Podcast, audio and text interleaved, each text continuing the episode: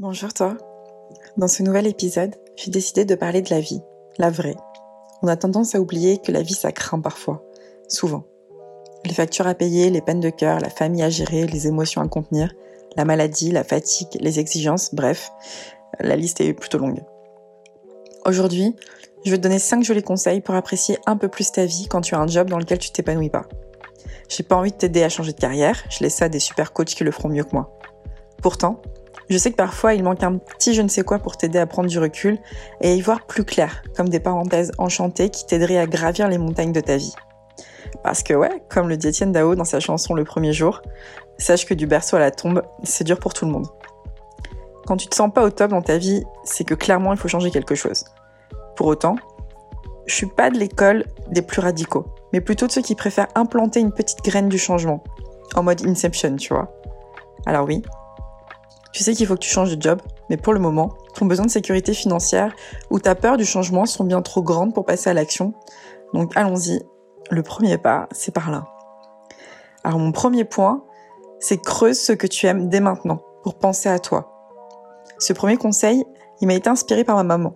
Un jour, Gangsta Paradise passait à la radio et elle m'a dit J'adore ce genre de musique. Entre un feu rouge et un rond-point, j'apprenais que ma mère adorait le rap US. Alors j'ai décidé de lui envoyer des extraits de musique avec des instrus ambiance années 90, début 2000. Et on a commencé à parler d'Eminem.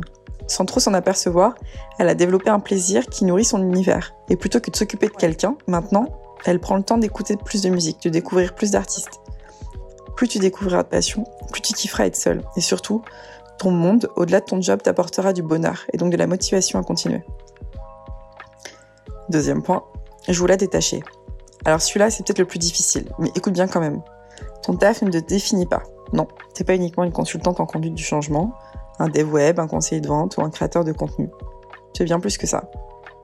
Pourquoi c'est important? Quand au boulot, tu reçois des réflexions négatives sur ton travail, tu as peut-être tendance à te dévaluer entièrement.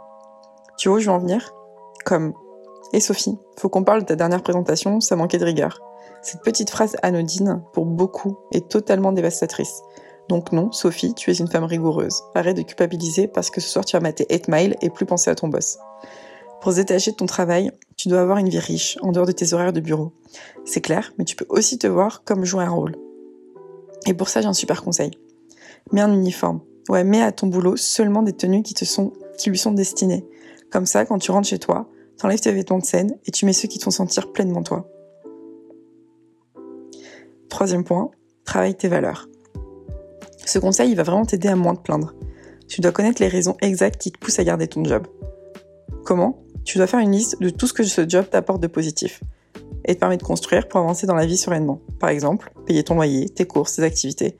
Tu fais la liste complète de ce que ce job te permet de faire. Peut-être qu'il t'offre aussi la possibilité d'investir. Une fois que tu as fait cette liste, tu pourras remercier ton emploi et lui faire un câlin imaginaire.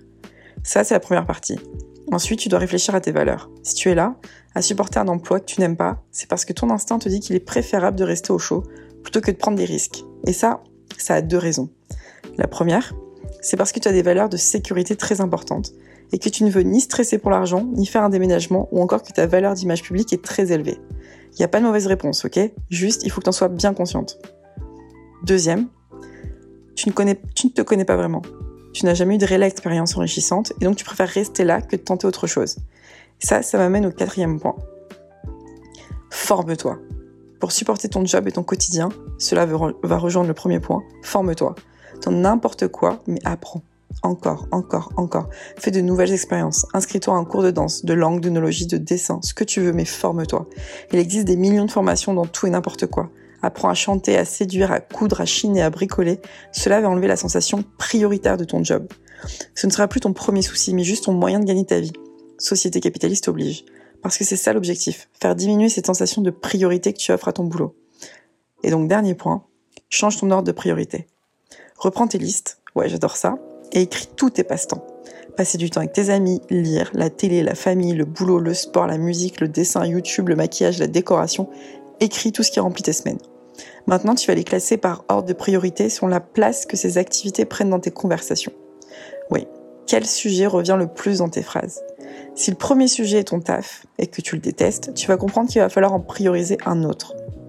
Une fois que tu as fait ça, refais la liste selon tes envies. De quoi tu as envie le plus de parler. En faisant ça, tu vas, recaler, ton cerveau. Tu vas le reconnecter. Tu vas le recabler. Plutôt que de te plaindre et de t'occuper l'esprit par ton job, tu vas aller vers un sentiment de réalisation.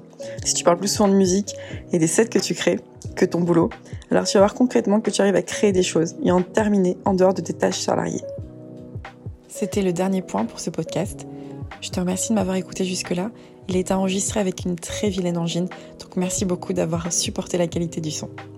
J'espère sincèrement que cet épisode va t'inspirer. Je te laisse le partager à la personne de ton choix. Je sais que tu as déjà une petite idée. Et je te dis à très vite pour un nouvel épisode. Ciao